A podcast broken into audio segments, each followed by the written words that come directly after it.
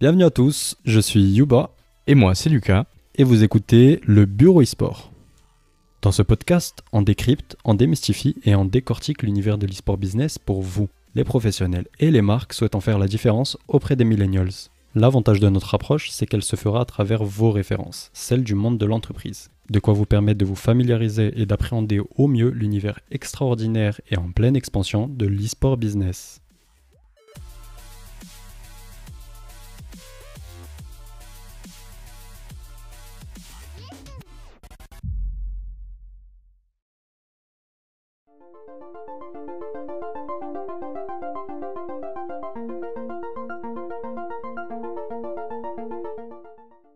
Bonjour à tous, vous écoutez le Bureau eSport. Installez-vous confortablement et laissez-vous guider dans le monde de l'eSport business. Alors aujourd'hui un épisode un petit peu particulier puisqu'il s'agit de notre épisode 0, qui est d'ailleurs aussi notre saut dans le grand bain du podcast.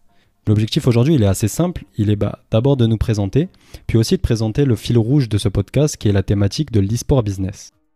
Moi, c'est Yuba Amatou. Je suis le fondateur de la Game Sense Agency, une agence qui permet aux marques d'être pertinentes et visibles auprès des millennials à travers les canaux de l'e-sport et du gaming.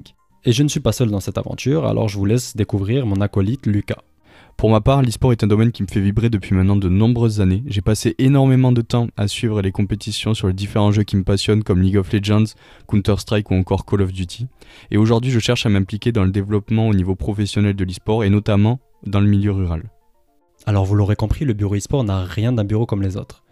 L'objectif, c'est vraiment de permettre aux plus novices comme aux plus avancés d'entre vous d'appréhender le jeu vidéo compétitif comme un réel levier économique et stratégique au sein de vos entreprises respectives. Attends, attends, d'abord je pense qu'il est quand même important de mettre tout le monde sur la même base et donc on commence par une définition de l'e-sport. Alors oui, pour pouvoir parler d'e-sport business, effectivement, il faut d'abord définir bah, l'e-sport. Et ça, je vais pas trop mouiller, je vais te laisser le définir pour eux. Pour simplifier au maximum la chose, on peut dire qu'en fait l'e-sport c'est tout simplement la pratique compétitive des jeux vidéo. Et c'est tout? Alors non, c'est vrai qu'on pourrait aussi rentrer dans le détail. Je pourrais par exemple vous parler du fait que l'e-sport ça peut se pratiquer sur console, sur ordinateur, sur tablette, voire même sur smartphone. Que ça peut aussi se pratiquer à deux, en 1 contre 1, en 3 contre 3, en 5 contre 5, etc. Ça peut aussi se jouer en ligne, hors ligne, dans son canapé ou dans une compétition internationale. Enfin bref, tout un tas d'éléments qui définissent l'e-sport d'aujourd'hui, mais qui sont à même d'évoluer et de faire que l'e-sport sera différent dans les futures années. Et maintenant, vous vous posez une question, à juste titre d'ailleurs, mais qu'est-ce que je fous là? Ben, Avec une communauté qui comptera plus de 600 millions de fans en 2022, aujourd'hui c'est un petit peu difficile de faire sans l'e-sport et le gaming lorsqu'il s'agit de s'adresser aux 15-35 ans. Vous savez, cette fameuse génération des millennials, celle qui a éteint la télé, la radio, qui ne lit plus la presse écrite et qui a tout simplement révolutionné les modes de consommation, notamment du contenu. Bah, il se trouve que cette génération-là, c'est celle qui représente déjà une grande part de votre clientèle aujourd'hui et qui représentera la quasi-totalité de celle-ci bah, demain.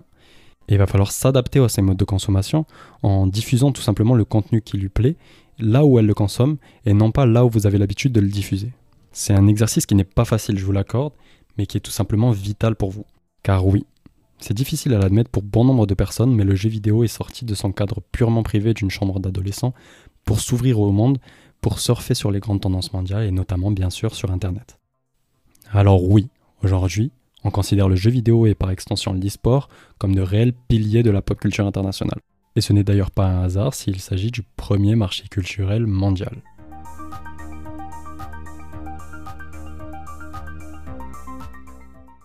La question que je vous pose maintenant est très simple.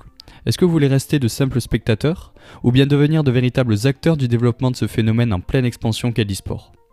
Pour les plus ambitieux, attrapez une chaise, choisissez votre plus beau mug et installez-vous autour du bureau e-sport. On se retrouve pour notre premier épisode dans lequel nous aborderons l'enjeu de l'e-sport comme outil de développement territorial. Des interviews, des cas concrets, des analyses de fond et des faits d'actualité, c'est ça le bureau e-sport.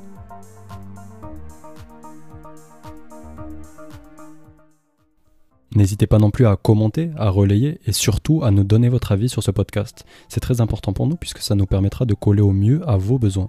En attendant, je vous dis à très bientôt pour le prochain épisode. Bien à vous, le Bureau e-sport.